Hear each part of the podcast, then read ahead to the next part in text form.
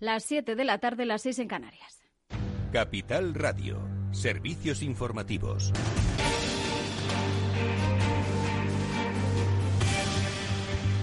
¿Qué tal? Muy buenas tardes. Eh, pues finalmente ha salido adelante. Los clubes españoles de fútbol profesional han aprobado ese acuerdo con el fondo CVC, con el voto en contra, eso sí, de Real Madrid, del Barcelona y del Athletic Club. En virtud de este acuerdo recibirán una línea de crédito de casi 2.700 millones de euros que tendrán que devolver a bajo interés durante 40 años a cambio del 10,95% de los beneficios de la Liga en los próximos 50 años. Javier Tebas, en todo caso, ha señalado que este acuerdo permite mantener intactas sus competencias deportivas y de organización y también la gestión de la comercialización de derechos audiovisuales. La gestión de los derechos audiovisuales sigue la Liga. No hemos vendido nada a nadie. Vamos a hacer los tenders y los va a hacer la Liga. CVC no puede, no gestiona eso, lo sigue gestionando la Liga. Lo que él ha dicho, pongo X, más de 2.000 millones de euros para que crezca en ese valor y yo me llevaré un resultado de esa gestión.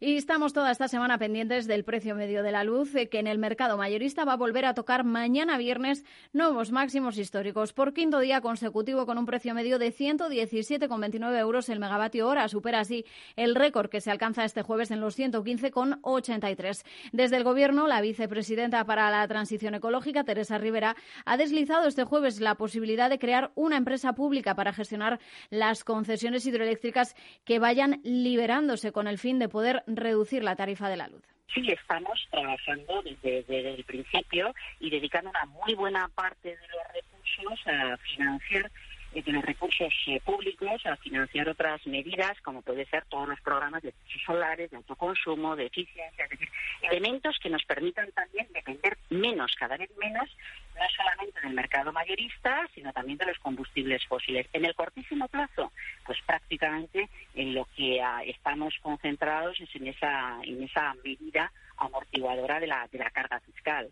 Pues la portavoz del Partido Popular en el Parlamento Europeo, Dolores Montserrat, ha acusado al presidente del Gobierno, Pedro Sánchez, de engañar a los españoles después de que la Comisión Europea haya asegurado que los Estados tienen instrumentos para rebajar esa factura de la luz. Desde Podemos, uno de los socios de Gobierno, defienden las movilizaciones para forzar precisamente al Ejecutivo a actuar contra lo que han calificado como el timo de las eléctricas. En este sentido, la portavoz de Hacienda, María Jesús Montero, señala que deben trabajar todos una para conseguir reducir la factura, pero que por ahora no está en la mano del Gobierno, sino que se debe a factores externos. Más asuntos. Ciencia espera que la vacuna IPRA, la vacuna española, se pueda comercializar a principios de 2022. Lo ha dicho la ministra de Ciencia e Innovación, Diana Morán. Los ensayos eh, clínicos de IPRA fueron ayer aprobados por la Agencia Española del Medicamento y se cree que podría empezar a comercializarse a principios del próximo año. La ministra también ha destacado las mejoras de esta vacuna.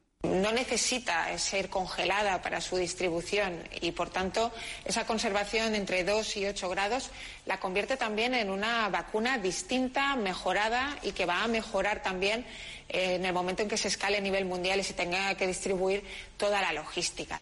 Y el borrador del anteproyecto de ley de salud pública que elabora el Gobierno vasco incluye la obligatoriedad de vacunarse cuando exista un riesgo grave para la salud de la ciudadanía, como ocurriría en caso de que se den circunstancias como la actual pandemia. En varias regiones se está valorando esa opción de la obligatoriedad de la vacuna, sobre todo para determinados colectivos, como pueda ser enfermeros o aquellas personas que trabajen en residencias de mayores, debido a la incidencia, al aumento de la incidencia y sobre todo por la preocupación por la expansión de la variante Delta en nuestro país. Y un último dato, la creación de empresas se dispara en junio en España cuando se han construido, se han constituido más de 9.500 sociedades mercantiles. Esto es un 42% más que en el mismo mes de 2020, un repunte relacionado con la comparación con el último tramo del estado de alarma y sus efectos sobre la actividad económica. En junio también se ha incrementado, eso sí, el número de empresas disueltas en un 41% con un total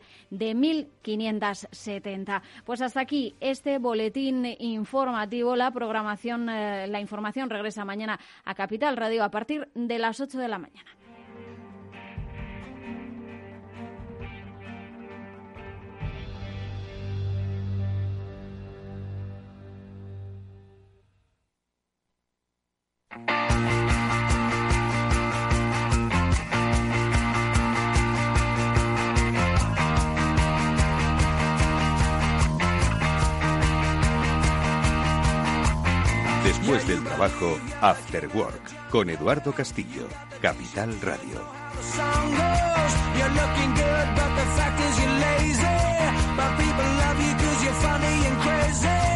¿Qué tal? Buenas tardes, bienvenidos al After Work de Capital Radio que ya comienza con todos vosotros y que hoy dos platos principales y únicos.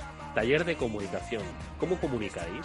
¿Cómo vuestra empresa comunica? ¿Sabéis el poder de la comunicación? Bueno, pues con la ayuda de Eva García, CEO de Biggers, vamos a daros lecciones basado en la experiencia de trabajo de Biggers sobre cómo se comunica, para qué queréis comunicar, a quién queréis comunicar. Bueno, pues si sois empresa que comunicáis, prestad atención a ver si lo estáis haciendo bien. Si sois empresa que no comunicáis, ¿qué estáis haciendo todavía en este mundo que es pura comunicación, escuchad las buenas recomendaciones que Eva nos va a dar. Y luego, Julián de Cabo, Víctor Magariño, como siempre, nos ayudarán a entender este fascinante mundo que cambia y que hoy les voy a preguntar por esos mundos paralelos virtuales que no sé, están cada vez siendo mucho más grandes. ¿Formaremos parte de él? ¿Por qué formamos parte de él? Bueno, eso y otras cosas que comentaremos con ellos. Amigos, bienvenidos a este After Work. Comenzamos.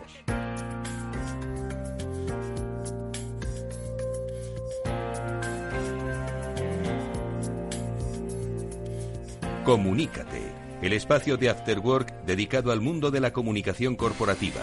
Aprenderás a valorar la comunicación, aumentarás el valor de tu empresa. Bueno, pues como os decíamos al principio, hoy, que siempre os hablamos de comunicación y de experiencias empresariales, hoy vamos a fusionar sobre el terreno cómo la comunicación ayuda a esas experiencias empresariales. Como sabéis, lo hacemos desde hace ya tiempo con la ayuda de los especialistas de Biggers. Eva García es su CEO y hoy le hemos pedido un taller práctico, sobre todo para que vosotros, que ya por fin vais entendiendo el valor de la comunicación, porque incluso hasta tenéis Instagram, pero ¿Realmente sabéis utilizarlo? ¿Por qué no pedís ayuda a especialistas a que os ayuden a entender cómo es la mejor forma de utilizar Instagram o de si realmente merece la pena salir a la portada de un periódico o de un blog especializado? Hoy, taller de comunicación con Eva García, CEO de Bigger. Eva, ¿qué tal? Muy buenas tardes. Buenas tardes, Eduardo. Encantada de hacer este taller. Es que vamos a hacer un taller porque, mira, Eva, siempre estamos eh, hablando de los efectos de la comunicación, de la importancia de cómo ha cambiado, de cómo tras la pandemia las empresas se comunican de una manera mucho más personal, de cómo otras empresas han empezado a comunicarse con sus eh, clientes. ¿no? Antes lo hacían de una manera comercial, hoy lo hacen de una manera emocional. Pero queríamos hoy acercarles algo quizás menos abstracto y algo más sobre el terreno. Es decir, esto al final tiene algo que se toca, que se ve, que se lee y que se escucha y que obviamente tiene un retorno el retorno es el que fijemos, ¿no? Pero por eso hoy queríamos, Eva, pedirte pues, que nos dices un poco eh, lecciones prácticas, sobre todo basado en la propia experiencia que tenéis en Biggers de asesoramiento en el área de comunicación eh, a empresas de todo tipo, tamaño y condición, desde pequeñas pymes, desde startups hasta grandes multinacionales. Entonces, Eva, ¿por dónde empezamos? Pues mira, lo más importante es escuchar. Lo más importante es ver qué es lo que necesita la compañía y sobre todo nosotros siempre nos ponemos en, lo que son los objetivos de negocio realmente, es decir, qué queremos conseguir, a quién queremos dirigirnos, ¿no? Porque esa es la clave. Al final, eh, si no le ponemos un para qué a la parte inicial de trabajo, es muy complicado luego desarrollar una estrategia de comunicación. Con lo cual, eh, lo primero es una sesión de escucha en la que entendamos bien el sector en el que nos encontramos, entendamos muy bien cuál es el objetivo de la compañía también cuáles son los valores eh, y esa identificación única que tiene cada una, cada una de estas empresas y a partir de ahí ya trabajamos con esa empresa en identificar cuál es el mejor plan de comunicación para ella. Vale, pero es que estoy seguro de que hay muchas empresas que, por supuesto, tienen alma, tienen vida, pero nunca se han parado a pensar en los valores y nunca se han pensado a parar en el, nunca se han parado a pensar en el para qué. Ellos saben para qué están aquí. Bueno, pues para hacer negocio, pues para hacer felices a la gente. Me da igual, para vender sus cosas,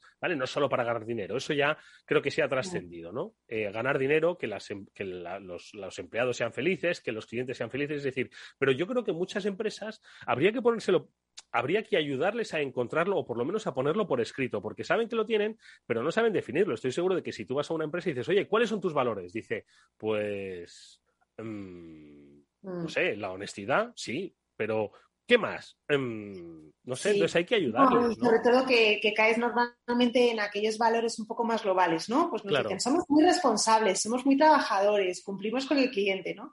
Entonces nosotros lo que hacemos en, esa fase inicial también es trabajar con ellos pues una sesión de posicionamiento, eso lo hemos hablado algunas veces en este espacio, y yo cuanto más trabajo estas sesiones, más me doy cuenta de que son necesarias para, para que las compañías se centren, para que los directivos, los equipos sepan realmente lo que son, porque al final muchas veces depende del el puesto que tienes en esa compañía, ¿no? cada uno define un poco eh, eh, la compañía en base al puesto que tiene en ella. Entonces les ayudamos a, eh, bueno, pues a trabajar, les hacemos a cada persona preguntas, son todas las mismas preguntas, pero cada persona las tiene que contestar de manera personal y no las pueden compartir. Es decir, esto es un trabajo que ellos tienen que hacer de manera muy particular. Una vez tienen ya esas respuestas, nosotros trabajamos con estas respuestas, que es muy interesante toda este, esta inmersión, y a partir de ahí, estas respuestas las ponemos, las proyectamos y trabajamos con ellos para realmente sobre todo ese feedback que nos han dado, transformemos el mensaje y lo, realmente hagamos un, mensaje global, un contenido global que realmente define a la compañía y a las personas que lo forman. Vale, pero este mensaje. sí.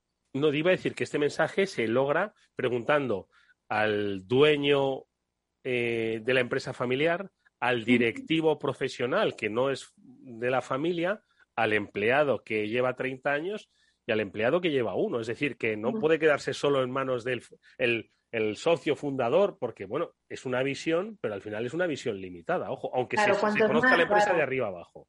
Claro, cuantas más visiones tengamos, muchísimo mejor. Además, para ellos es muy interesante, sobre todo para los directivos o, los fundadores, el ver lo que piensa la gente de su compañía, ¿no? de su equipo, los empleados. Y a partir de ahí es verdad que aprendemos todos. Nosotros aprendemos porque evidentemente eh, nos dan unas respuestas maravillosas a, lo que es el interior de la compañía, pero cada uno de ellos ve la perspectiva del otro y a partir de ahí se construye todos juntos, con lo cual empezamos un plan de comunicación consensuado. No es lo mismo que de repente la dirección decida, pues vamos a abrir una cuenta en Instagram, cuando a lo mejor los empleados ni siquiera consideran que el cliente esté en Instagram, por ejemplo. Entonces, es una manera de hacer una comunicación más democrática, que es lo que yo intento trabajar con mi equipo desde hace años, ¿no? Eh, que llegue a todos los niveles de, la compañía. Para nosotros que trabajamos con pymes es mucho más fácil, evidentemente, esto hacerlo en una multinacional es más complicado, pero no imposible. O sea, sería un lujo para en una empresa grande poder hacer este ejercicio con todos los empleados y tener ese mensaje global donde todo el mundo se siente identificado, ¿no? Oye, Eva, y en este mundo en el que nosotros hemos insistido siempre en que la comunicación es algo que hay que sembrar para luego cosechar, y como pues quien se dedica a la agricultura que nos escuche sabe que los tomates no crecen de un día para otro, ¿no? Ni el maíz ni la fruta. Entonces, ¿cómo hacéis en este mundo en el que vivimos de la respuesta inmediata, donde publicamos algo y estamos esperando el like inmediato, ¿no? ese, ese retorno de la o sea, esa satisfacción o gratificación inmediata, ¿no? De la que hablan, ¿no? Entonces, ¿cómo combatís en esta inmediatez que parece que es lo que eh, impera en este momento? Decir, oye, hago una acción y espero una reacción inmediata. Entonces, ¿cómo combatís eso en comunicación? Porque en comunicación hay acciones que sí, obviamente, que pueden tener una reacción más o menos inmediata, pero el trabajo de comunicación no busca esa satisfacción, esa gratificación inmediata. Entonces, ¿cómo lo hacéis un poco para hacerles ver que la comunicación es un trabajo de medio fondo? Sí, sí, de corto, o sea, corto plazo no, es medio largo. Y además es un, como digo yo muchas veces, es un pico pala, ¿no? Todo el día creando y trabajando ese posicionamiento, esa reputación de la compañía, sus valores.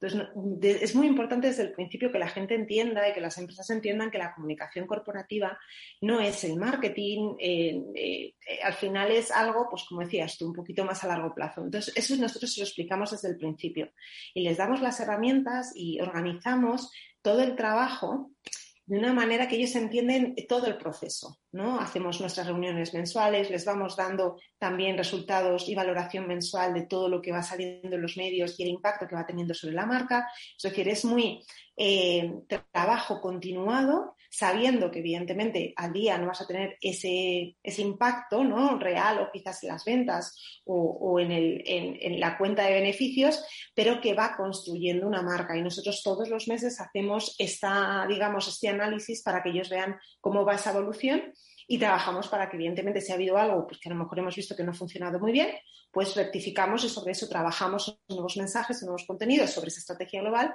para que nos permitan llegar al público. Pero es muy importante que desde el principio entiendan que es otro tipo de estrategia y que, evidentemente, nosotros les vamos a acompañar en todo el camino y que van a ver los resultados. Y vamos, prácticamente con todos nuestros clientes esto se, va viendo y están, y están felices de que realmente sin darse cuenta están construyendo una marca, ¿no? Independientemente del sector y del tamaño de la compañía. Oye, Eva, y entonces eh, cuando ya de repente pues les diseñáis un plan de comunicación en el que bueno pues se, trazan una serie de, acciones y de actuaciones, eh, ¿cómo determináis que salir en televisión es mejor en un caso, pero en otro es mejor una entrevista en prensa, pero en otro es mejor que formar parte de una historia, de un gran reportaje en el que eh, apareces como una voz autorizada. ¿Cuál es un poquito ese proceso que hacéis desde Biggers, en vuestro caso, con vuestros clientes, pues para ubicar mejor o para trabajar en la construcción de la marca? Porque al final eso tiene un impacto en la sociedad y la gente pues va quedándose ¿no? con, con esa experiencia, con ese expertise, con ese nombre, con esa idea. ¿no? A ver, es verdad que la clave está en, definir bien cuál es tu público objetivo. Es decir, si tu público objetivo eh, ve las noticias, por ejemplo, o ve eh, los informativos, o pues evidentemente sí que es interesante incorporar en la estrategia pues un reportaje o algún contenido que pueda mostrarse en la televisión, ¿no? Pero eso te lo va a dar siempre las personas a las que quieres impactar. Entonces, hay empresas que directamente lo único que quieren ir es ir a un público muy profesional porque su negocio es más B2B, por ejemplo, ¿no? Entonces, nosotros en ese trabajo de sesión de posicionamiento, en ese trabajo de inversión en la compañía, eh, lo que realmente desarrollamos es ese, el, intentar entender hacia dónde, con quién tenemos que interactuar, cuál es nuestro público y eh, a qué medios tenemos que dirigirnos, ¿no? Porque evidentemente no todas las empresas tienen cabida en televisión ni tienen tampoco, o sea, se puede hacer un gran esfuerzo por sacar alguna empresa, por ejemplo, televisión española, pero que luego no tenga ningún impacto en, su público objetivo, ¿no? Entonces, eso evidentemente lo, vemos y lo hablamos directamente con, los clientes, porque no todo el mundo está cómodo, por ejemplo, saliendo en la televisión y a lo mejor quiere hacer un reportaje concreto en un medio económico, porque él quiere captar empresas, por ejemplo, o es emprendedor y quiere captar inversión. Bueno, pues nos vamos a aquellos medios donde están los inversores, donde realmente su historia se va a conocer por aquellas personas que ellos quieren llegar, ¿no? Entonces, ese es el, eh, no es decir, vamos a salir en la tele, no, vamos a salir porque el para que, que, hablamos al principio, ¿no? Oye, Eva, vamos a salir. Y de la misma forma que se dice que, por ejemplo, ya la gente cuando va a un concesionario de coches no va de nuevas, ¿no? Y, y mm. sabe algo de coches, ha visto en Internet, ha preguntado al otro, ha consumido información, es decir, ya llega sabiendo algo, ¿no? Entonces, en el mundo de la comunicación ha pasado un poco igual, es decir, antes uno no sabía, ¿no? Y dice, oye, me pongo en manos de ustedes, pero hoy llegan, no sé si sabiendo, pero sí por lo menos con ideas, ¿no? Es decir, mm. oye, me gustaría estar en redes sociales o me gustaría salir en la televisión. ¿Se ha notado un cambio en el, digamos, en el punto de partida, en el punto de partida de ese esa empresa con la comunicación, es decir, ya vienen un poco o, todavía siguen viniendo de nuevo, porque muchas veces venía uno como diciendo, es la primera vez que, me, muevo en el mundo de la comunicación. ¿Qué habéis percibido en los últimos tiempos? Pues depende un poco de quién dirija la comunicación. En las pequeñas empresas normalmente nosotros reportamos directamente al CEO. Entonces, bueno, pues el CEO tiene conocimientos cada vez es verdad que están muy, cada vez están más preparados, entienden todo lo que es sobre todo todo el universo digital y nosotros pues les damos todo el asesoramiento desde nuestra especialización. Luego hay empresas que ya tienen a lo mejor un responsable de marketing y de comunicación y bueno, pues ya tienen más conocimiento porque ya es su especialización, entonces lo que nos piden es ya como más bajado, algo como más estratégico, ¿no? Dentro del plan que ellos ya han definido. Entonces depende mucho de la empresa y de la persona que dirija ese ámbito, ¿no? Ese área. También te digo que es verdad que hay gente ¿no? Pues que te dicen, oye, mira, te llamo porque quiero enviar una nota de prensa. Entonces yo, en ese sentido, aunque a mí todavía no me hayan contratado, yo siempre intento indagar un poco más el por qué quieres mandar una nota de prensa y con qué objetivo, ¿no? Entendemos, nosotros somos todos periodistas y hemos estado en el otro lado y hemos recibido muchas notas de prensa, tú lo sabes, Eduardo, ¿no? Entonces, eh, nosotros lo que no queremos es eh, marear a los periodistas, lo que queremos es darle un contenido de calidad, mensajes que impacten y que a ellos les valgan también. Es decir, esto no es solo lo que necesita la empresa, sino también que esto le sirva al periodista. Sin el periodista la ecuación no existe, Mm. con lo cual mm, tenemos que profesionalizar, yo creo, el mundo de la comunicación muchísimo más. Y a mí que me diga una empresa, te voy a hacer una, hazme una nota de prensa, presupuéstame una nota de prensa, pues yo indago un poco más y le hago un plan un poco más eh, en Mm. línea con lo que ellos necesitan, Sí. porque a lo mejor la nota de prensa no les resuelve. Para es nada. que además, Eva, ¿cuántas notas de prensa se reciben al día en todas las redacciones, mm, iba a decir del mundo, no, de Madrid? Vamos a, vamos a localizarlo un poco en Madrid, ¿vale? Es que las mm, novedades pueden llegar a ser pues unas mm, 500 novedades al día de diferentes empresas, diferentes sectores con mayor o menor importancia. Entonces, efectivamente, 500 al día. Y quizás Claro, me estoy quedando hasta corto, ¿eh? Claro, entonces nosotros ahí lo que les recomendamos es más que enviar una nota de prensa, es tener relación con los periodistas, que nos conozcan y ese posicionamiento, ese trabajo de contenidos, de mensajes únicos que tenemos, transmitirlos a los periodistas también para que los periodistas al final nos vean como fuente.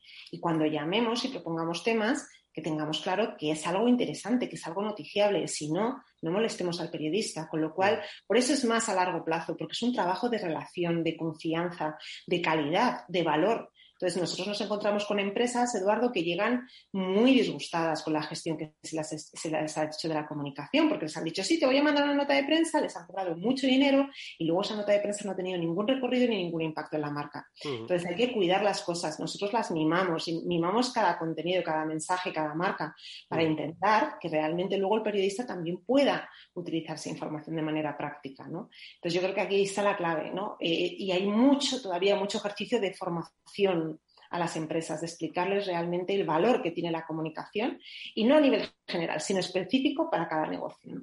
Eva, entiendo que lo hemos comentado en más de una ocasión, las redes sociales pues han juegan un papel importantísimo, pero no exclusivo, ¿no? En el mundo de la comunicación, porque da la sensación de que, bueno, ahora yo con estar en Twitter, Instagram o tal vez Facebook, eh, ya pues cubro mis aspectos de comunicación, que por supuesto que hay que estar en redes, ¿no? Porque quien no está en digital no está, ¿no? Pero eh, ¿cuál es un poquito el trabajo que desde Biggers hacéis en lo que es red social, ¿no? Porque ni, ni tanto ni tampoco, ¿no? Mm.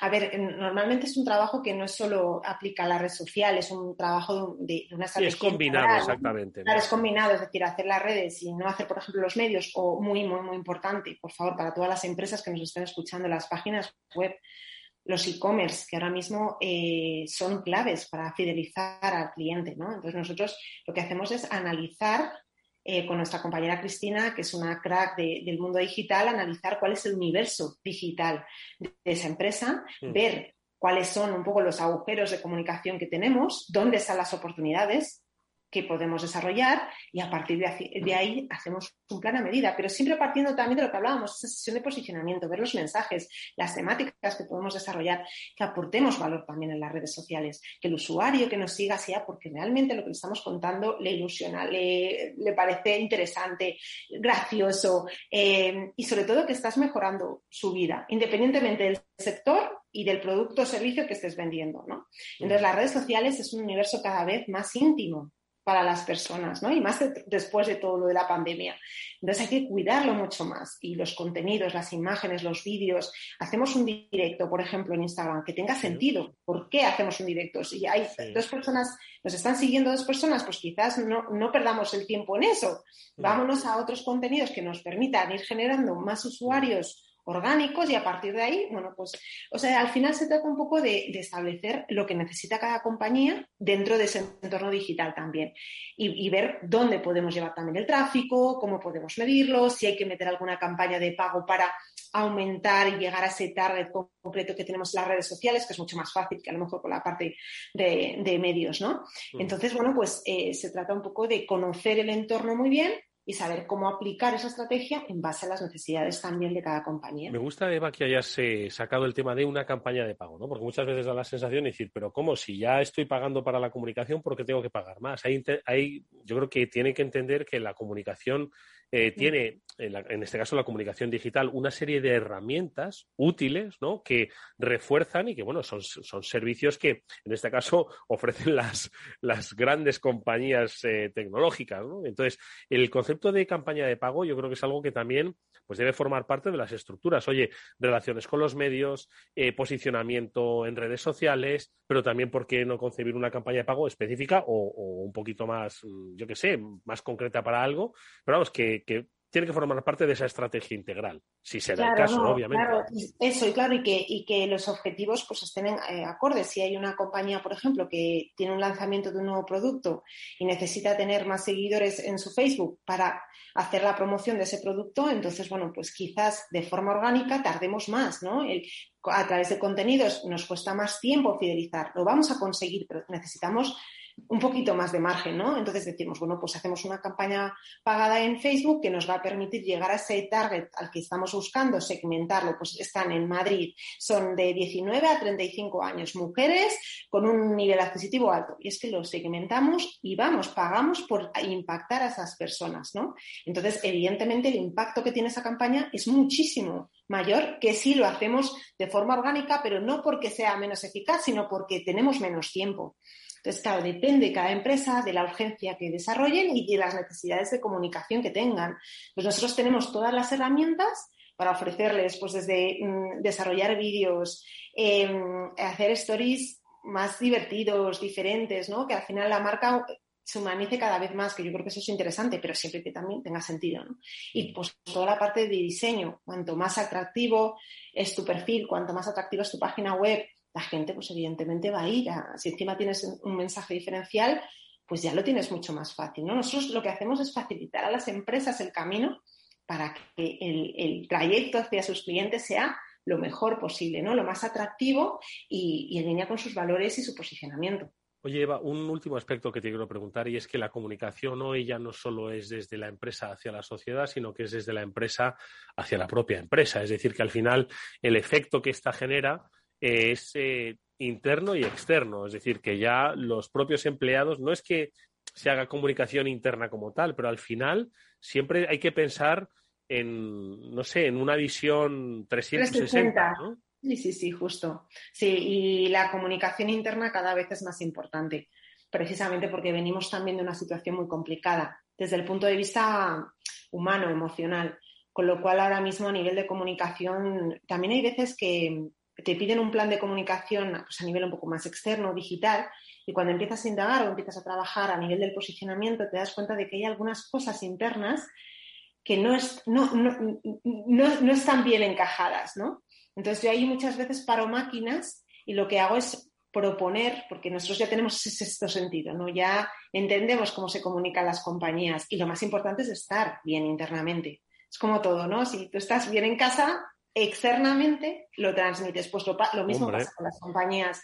Entonces, hay empresas que tienen pues simplemente cosas del pasado que se van quedando, eh, rencillas o simplemente pues nuevas incorporaciones que quizás a nivel cultural chocan un poco más con la plantilla actual, etcétera, ¿no? Entonces ahí la comunicación interna es básica para gestionar un, un bienestar interno que nos permita luego estar más fuertes para comunicar externamente y que luego evidentemente nuestros empleados se conviertan en nuestros mejores embajadores de marca a nivel externo. Oye, no, iba a decir, la última pregunta. ¿Tú qué prefieres, Eva? Es muy rápida. ¿eh? A un cliente que esté todo el día diciendo, a ver, quiero ver, quiero ver, quiero ver lo que haces, quiero revisar. A un cliente que diga, haz lo que quieras, Eva, confío en ti. O a un cliente que tenga cierta implicación, pero que mantenga la distancia necesaria para dejar trabajar. Entiendo que a este tercero, ¿no? a ver, sí, sé qué pedir, ¿no? La carta a los reyes, ¿no? Pero a mí la verdad es que me encantan los clientes, de verdad, Eduardo, que creen en el poder de la comunicación. En aquellos que, independientemente de que estén más encima o menos encima, creen en lo que estás haciendo, te dan ese tiempo para trabajarlo, para desarrollarlo y además te van poniendo nuevos retos, ¿no? A mí eso me encanta porque al final jamás nos encontramos en esa zona de confort, ni ellos ni nosotros. Mm. Y es la única manera de seguir creciendo y evolucionando, ¿no? Y, así, pues, seguimos aprendiendo y hacemos la comunicación más importante a nivel estratégico. Con lo cual, yo todos aquellos que les encante la comunicación, me tienen que Luego que sea como sea, pero que crean en la comunicación. Bueno, pues... Nos ha quedado muy claro el papel, la importancia que tiene la comunicación y sobre todo las herramientas que hay a disposición de las empresas que son herramientas humanas. Es Eva García, es el equipo de Eva, eh, para entender cómo es una nueva forma de eh, comunicarse con las personas, con los clientes, con el mundo cambiante, extraño a veces, eh, emocional. Bueno, pues hay herramientas y las podéis poner en manos de profesionales. Ellos son la gente de Biggers y su CEO, Eva García, como siempre, nos ha acompañado una semana más. Eva, eh, gracias por este, por este taller de comunicación, que las empresas lo apliquen, ¿vale? Que tomen buena nota. y sobre todo que se planteen, ¿no? Después de haberte escuchado, digan, ¿qué estoy haciendo yo? Oye, que es que podéis ser un comercio, que es que podéis ser una empresa de 50, que podéis ser una empresa de 100 o incluso de 1000, que ya tenéis comunicación, pero ¿la estoy haciendo así? Os invitamos a la reflexión. Eva, muchísimas gracias. Cuídate mucho. Nos vemos la semana que viene. Igualmente, gracias, Eduardo. After Work, quizás el mejor momento del día. Te sientes atraído por invertir, pero no sabes por dónde empezar. XTB, el broker líder en el mercado europeo con más de 300.000 clientes, pone a tu disposición la mejor oferta del mercado. Cero comisiones en la compra y venta de acciones y ETFs de todo el mundo, hasta 100.000 euros mensuales. El proceso es muy sencillo. Entras en xtb.es y en 5 minutos abres una cuenta completamente online. Además, vas a disponer de la mejor formación del sector a tu disposición, análisis de mercado y atención al cliente en castellano y disponible las 24 horas del día. Con XTB, invierte en calidad, oferta confianza y seguridad. xtb.es. Riesgo 6 de 6. Este número es indicativo del riesgo del producto, siendo 1 indicativo del menor riesgo y 6 del mayor riesgo.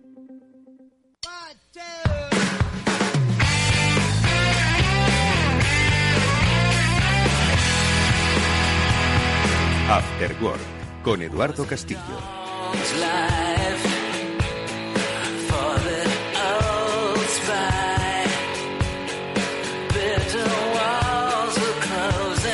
Pues comienza ya esta segunda parte del Afterwork para hablar de esos mundos digitales o esos mundos virtuales. Decía al principio, lo anunciaba que iba, como siempre le pregunto yo a, Julián de Cabo, Víctor Magariño, eh, pues un poco que nos hablen de sus lecturas, porque yo no las tengo, pero para una que tengo, va y le impongo en el programa.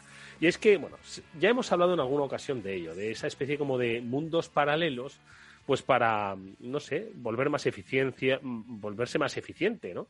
Yo creo que lo hablamos aquí con aquello de construir una fábrica virtual, pues para aquello de poder hacer pruebas, betas, etcétera, etcétera. Pero es que el otro día salió una noticia en el Confidencial que decían que pues el valor del mundo virtual o del universo virtual que hay, pues que estaba ya cercano a los 500.000 millones de euros. Y esto iba creciendo. Y digo, bueno, pues es algo que me gustaría preguntarle a Julián y a Víctor sobre Mm, si nos estamos volviendo más tontos todavía, o si esto era, ¿os acordáis de Second Life? Se llamaba Second Life, ¿no? Aquello de, un universo paralelo que, como muchas veces habéis puesto de manifiesto, quizás vino demasiado pronto. Julián de Cabo, buenas tardes.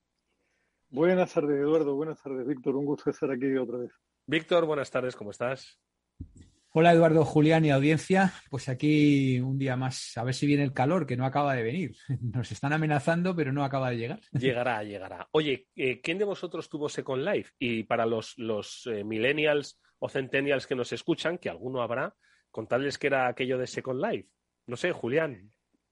Pues yo tuve Second Life, que fue un lugar en el ciberespacio donde, donde se suponía que iba a transcurrir una vida en paralelo donde cada uno se hacía un avatar más o menos representándose a sí mismo o no. Supongo que, el concepto de avatar no sé si vale mucho la pena que nos detengamos a darle una vuelta, pero es, una acuñación de uno de los padres de la informática, de, de Jaron Lanier, que es un tío muy, muy interesante y muy curioso, que entre, entre una de cuyas aportaciones está la del concepto de avatar.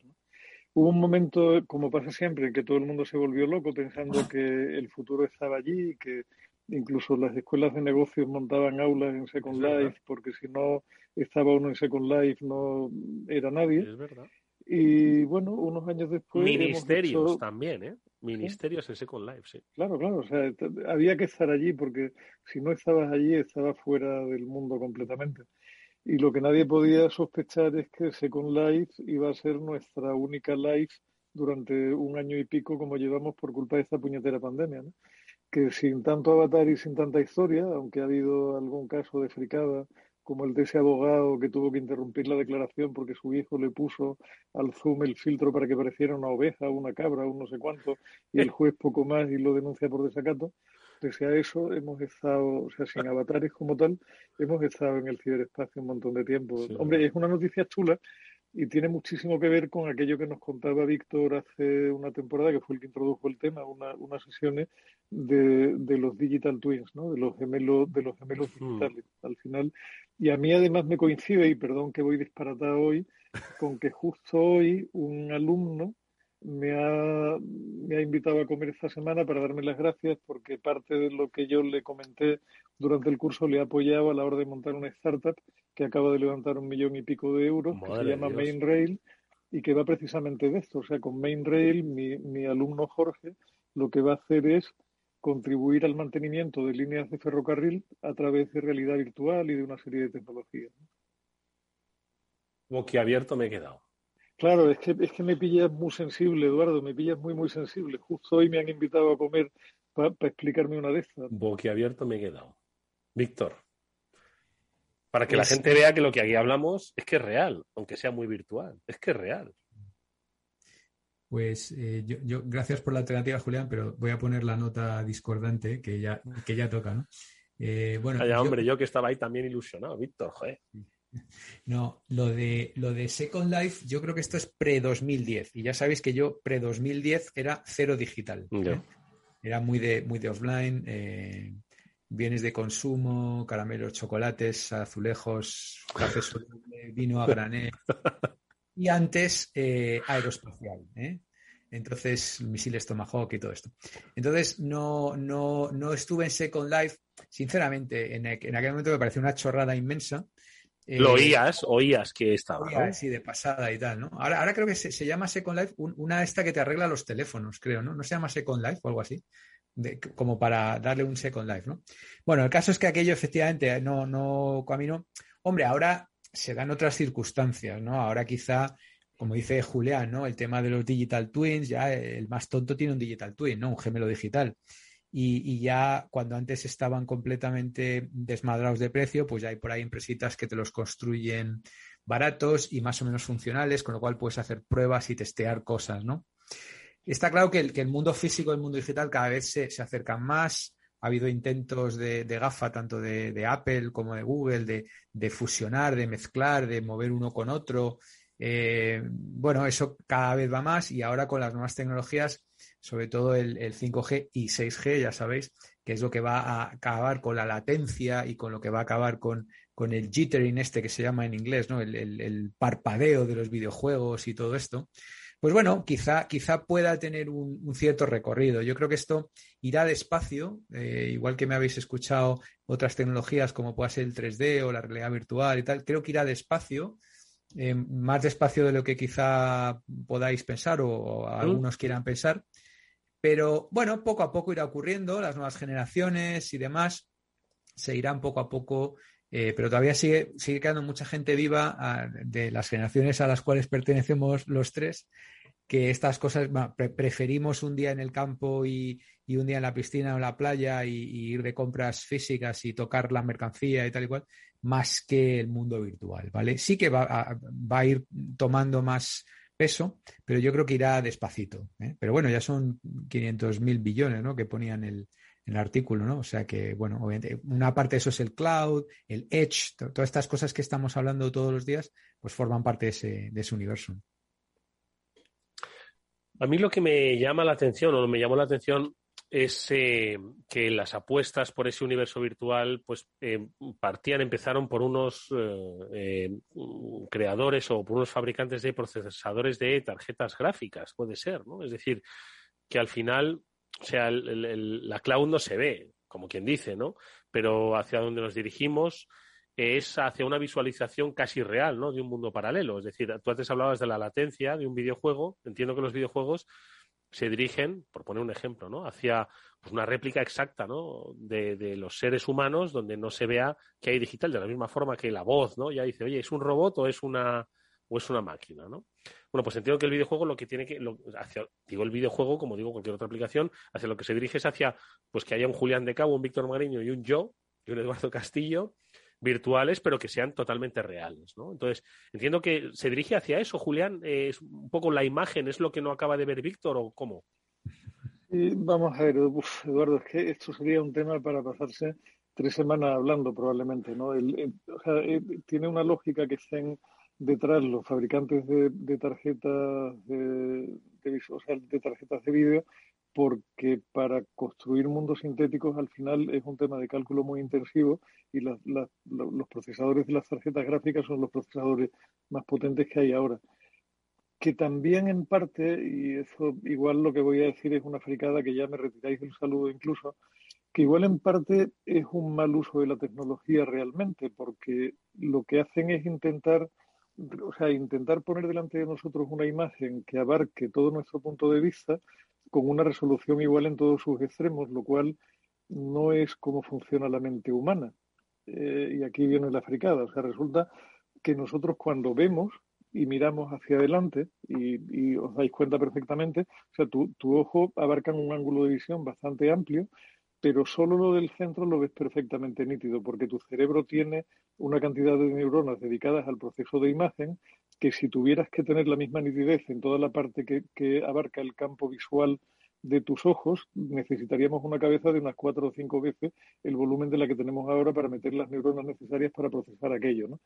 Con lo cual, de nuevo, lo que hace la tecnología es una mala imitación de la realidad con un excesivo consumo de recursos y tal, pero bueno, es la única manera que hay hasta ahora, porque lo ideal sería generar un mundo virtual donde la resolución, donde la resolución máxima se produjera allí donde tú estás poniendo el foco de tu atención, cosa que no se hace, se hace indiscriminadamente, se replica todo ese universo con la misma calidad en tiempo real no sé, eh, ahí, es un tema del que se podría hablar durante muchísimo tiempo. Second Life es una tecnología bastante antigua, o sea, es de, como el 2000, o sea, eso, eso pasó estando ya fuera de tierra, con lo cual debe andar por 2003, 2004, una cosa por el estilo, que son ya 15 años.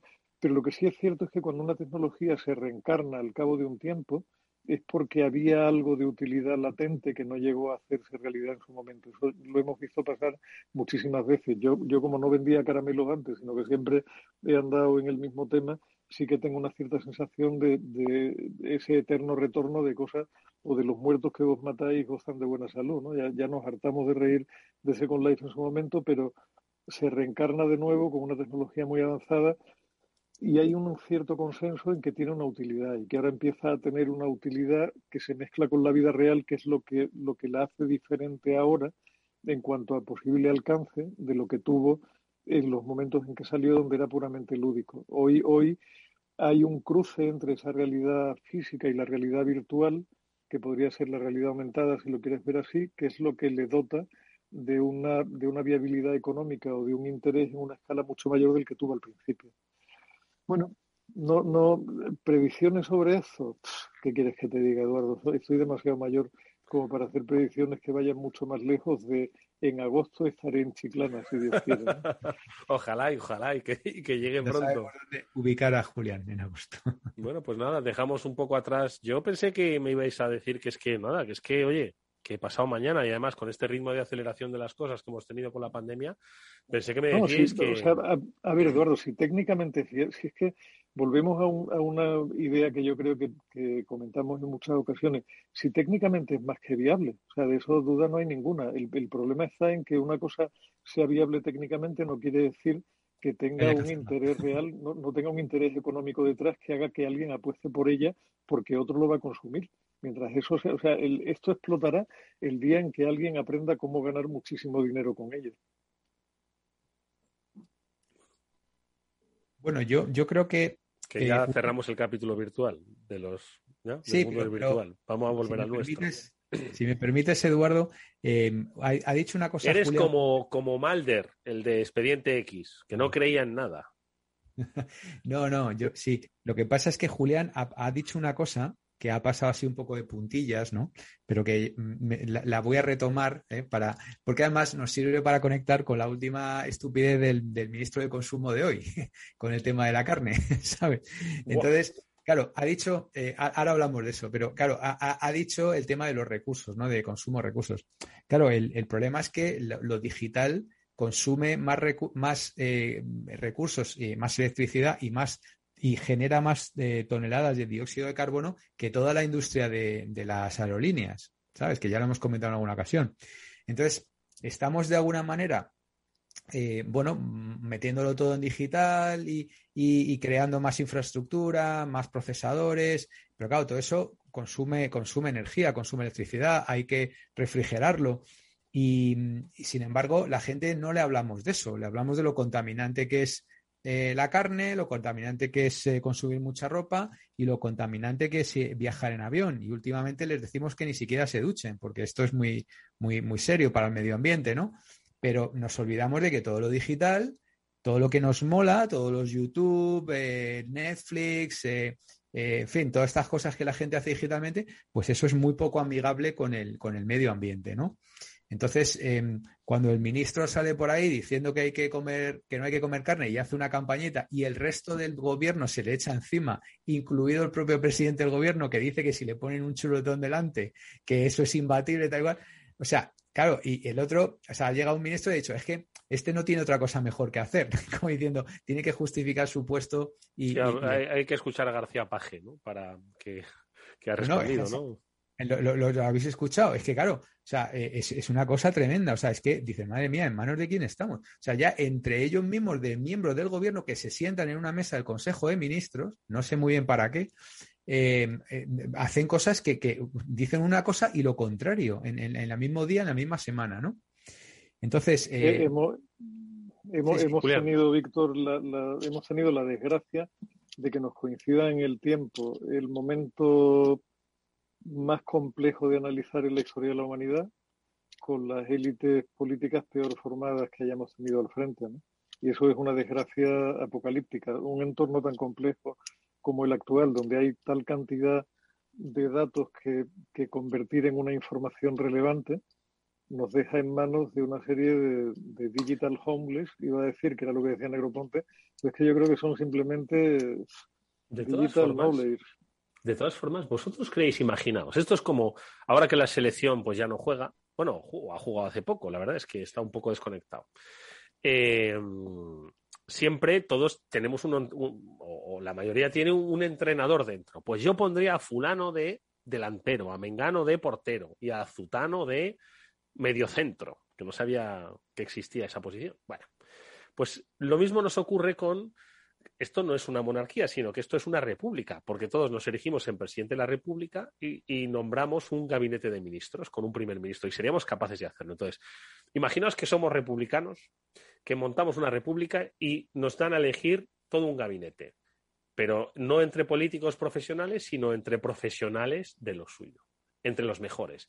¿Creéis que un país iría mejor si de repente buscamos en las mejores escuelas de negocio, en los mejores hospitales, en los mejores medios, en las mejores empresas, en los mejores centros de ayuda, en ONG, yo qué sé, en todos los espectros y aspectos de la vida y la sociedad, a una persona brillante, tenaz, trabajadora? ¿Creéis que seríamos el mejor país del mundo si pusiésemos a esas mentes brillantes entre comillas, ¿de acuerdo? A ver, Víctor, que pida la palabra.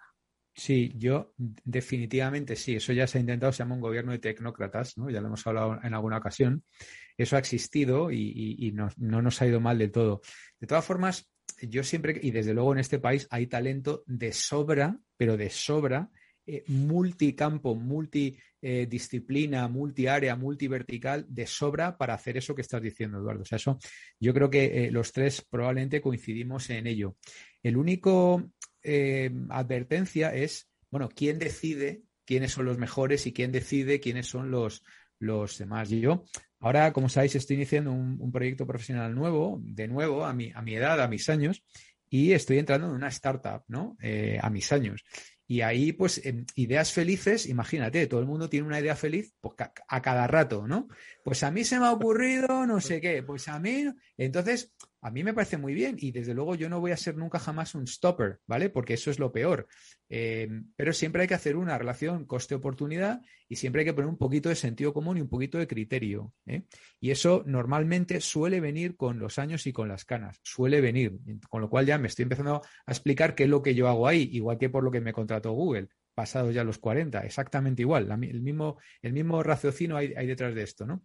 Entonces, tiene que haber un balance, tiene que haber gente joven y gente mayor, tiene que haber gente de diferentes sensibilidades, el tema de la diversidad, tiene que ser, esto está estudiado también por todas las consultoras, incluso por el propio Google, tiene que haber equipos heterogéneos, cuanto más heterogéneos mejor, gente que haya vivido fuera, gente que haya estado en lo público, en lo privado, en pequeñas, en medianas, en grandes empresas.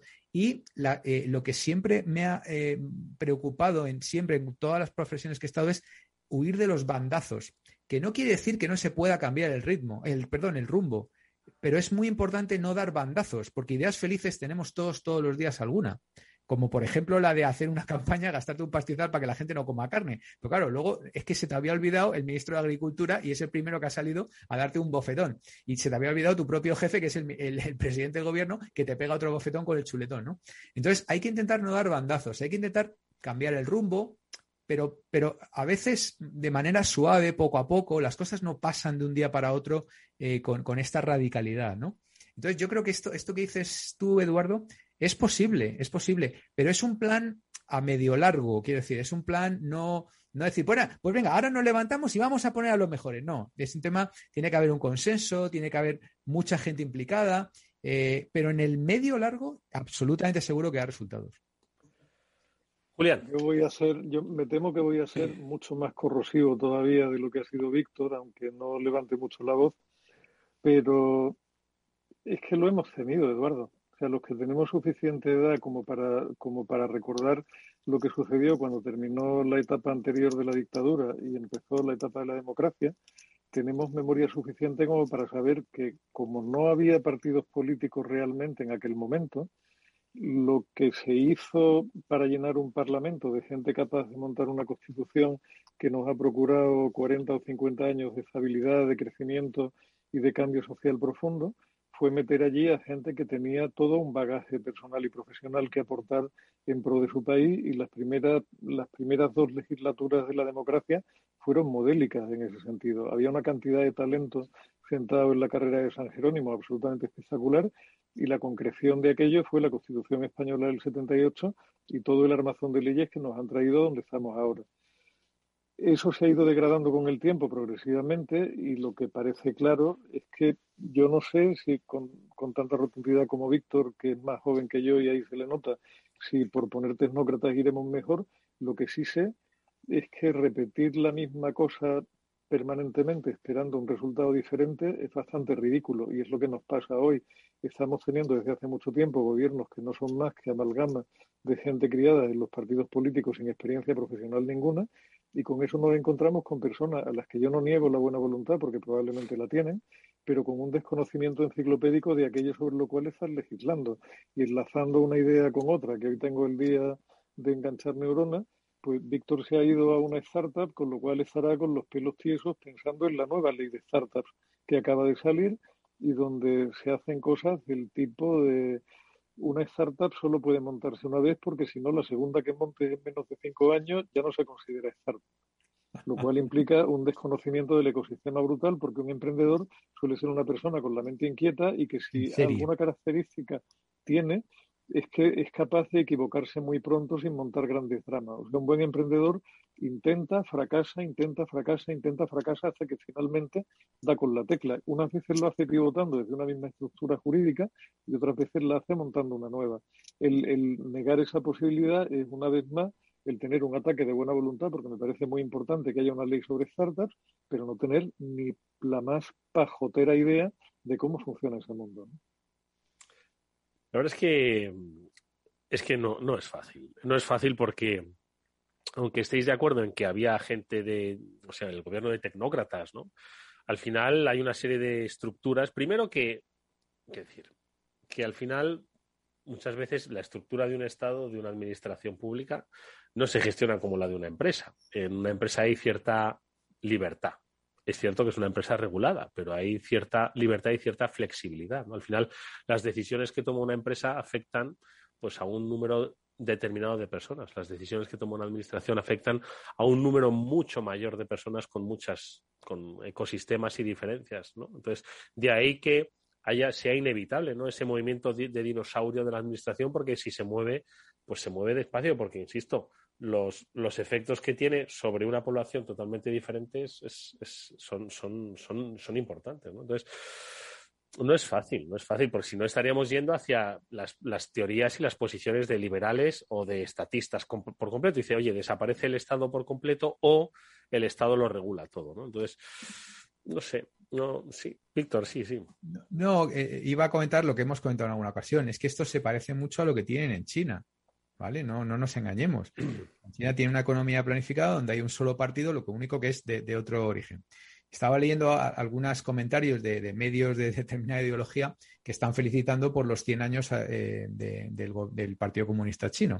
Claro, em, eh, hablan de por la paz, un gobierno que apuesta por la paz, la solidaridad y el respeto a la soberanía de los pueblos, ¿no? Y yo digo, mm, perdón, o sea, yo destacaría otros éxitos, ¿sabes? Han sacado millones y millones y millones y millones de personas de la pobreza, eh, están en una economía claramente capitalista, tienen el mayor número de millonarios per cápita del mundo y además son los líderes en tecnología e inteligencia artificial y tienen 8 o 10 campeones mundiales. Entre... Eso sí que lo descataría, no, no una cosa que empezó con, un, eh, con, unas matanzas masivas de personas, con unas hambrunas donde murieron millones de personas, y eso no sé si es paz, solidaridad y respeto a la soberanía de los pueblos. Yo creo que es más bien lo contrario, ¿no? Pero eh, es curioso cómo, según de dónde seas, destacas unas cosas cuando se te olvidan otras, ¿no? Eh, en fin, Mao Zedong, etcétera, etcétera, ¿no? Entonces, yo creo que como, como, propuesta, mm, sinceramente, a la vista está que, que, una gran potencia mundial se genera a base de planificar, de, planificar sobre todo en el, en el largo plazo. Cuando Xi Jinping sale hace cinco o seis años con unos libros de inteligencia artificial en su discurso de Navidad detrás y está dando un mensaje a su pueblo de por dónde hay que ir, ¿no? Y luego consiguen, tres años, cuatro después, ser los líderes mundiales en eso, ¿no? Pues es ese tipo de gobernantes que a mí me dan, sinceramente me dan envidias. Sí que es verdad que ahí democracia no hay. Entonces, claro, eso no, no gusta en Occidente, porque eso es yuyu, ¿sabes? Entonces, no sé, habría, habría que encontrar eh, algún, la tercera vía famosa, ¿no? De, expertos, pero que haya un poco de democracia, pero, ¿sabes? Es una, cosa, me parece una discusión muy interesante para los próximos años, ¿eh? Muy interesante. pues yo creo que lo vamos a tener que dejar para los próximos programas. Una última reflexión, Julián, que se nos va el tiempo. No lo sé. Yo, yo creo, Eduardo, que al final un buen gobernante, si debería distinguirse por algo, es por el amor a su país y por el amor a su gente. ¿no? Y, entender por su gente no sus votantes, sino el conjunto de la población del país para los cuales tiene un proyecto que intenta que sea el mejor de los posibles. Yo miro en todas direcciones anhelando encontrar a alguien así, pero me temo que no veo a nadie. el último que me convenció de que tenía algo parecido, más vale no pensar en él. Oye, pues eh, escuchad amigos, para, no, para que no terminemos el programa hablando como de pseudopolítica y encima de, los 100 años del Partido Comunista, o, eh, que hemos empezado hablando de mundos virtuales, dejadme un par de recomendaciones de lecturas sobre nuestros mundos digitales que más nos gustan. Es que se me, sabe mal terminar hablando de política. Además, ahora vendrá Fede Quevedo a hablar de política. Entonces, escuchen a Fede. Nosotros hablamos de digital y de mundos cambiantes. A ver, Víctor, una recomendación breve. Pues, eh, a ver, tenía un par, pero bueno, me tengo que quedar con una. Ha salido un estudio de Finlandia que de nuevo tiene que ver con lo que estamos hablando, que es el tema de la... Resulta que alguien se ha molestado en, calcular el impacto de alquilar ropa versus reciclar ropa versus comprar nueva ropa y resulta que lo menos contaminante es comprar nueva ropa. o sea, es una cosa como... Eh, entonces, Has hecho feliz a mucha gente, Víctor. Claro, claro. hay que comprar nueva, eso es, pero poca y llevarla mucho tiempo. ¿Vale? Eso es, eso es lo menos contaminante del mundo mundial. Y luego, lo siguiente menos contaminante es reciclar. Y lo más contaminante es alquilar. O sea que todas estas nuevas iniciativas de la nueva economía resulta que es lo más contaminante. Pues y el próximo día contamos el porqué. Ya, es que en Finlandia usan plumas y ya está, nada más. Plumas, un abrigo y ya está. Eh, Julián Diego, Víctor Magrillo, gracias amigos. Hasta la semana que viene. Gracias, un abrazo. nos vemos pronto. Nosotros eh, nos despedimos hasta el lunes que volverá el Cyber After Work, el programa de la ciberseguridad aquí en Capital Radio. Miki Garay ha montado este programa, nos ha ayudado técnicamente. Os habló Eduardo Castillo. Adiós.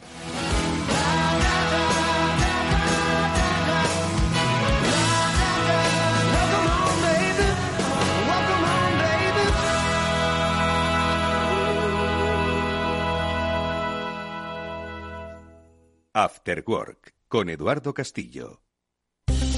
Invierte en acciones o ETFs sin comisiones. Tesla, Netflix, Amazon, Banco Santander, Telefónica, miles de acciones de los 16 mayores mercados bursátiles del mundo. Cero euros de comisión, hasta 100.000 euros de volumen mensual. Abre tu cuenta 100% online en solo 15 minutos. xtb.es. Riesgo 6 de 6. Este número es indicativo del riesgo del producto, siendo uno indicativo del menor riesgo y 6 del mayor riesgo. Escuchas Capital Radio, Madrid 105.7, la radio de los líderes. Gráficas Naciones. Más de 50 años de experiencia en el sector de las artes gráficas. Apostamos por la última tecnología tanto en impresión offset como en digital y gran formato. Realizamos todo tipo de impresión. Tarjetas de visita, folletos, libros, vinilos, decoración y montaje de stands. Más información en el 91 629 2145 o en gráficasnaciones.es. Esto te estás perdiendo si no escuchas a Luis Vicente Muñoz en Capital, La Bolsa y la Vida.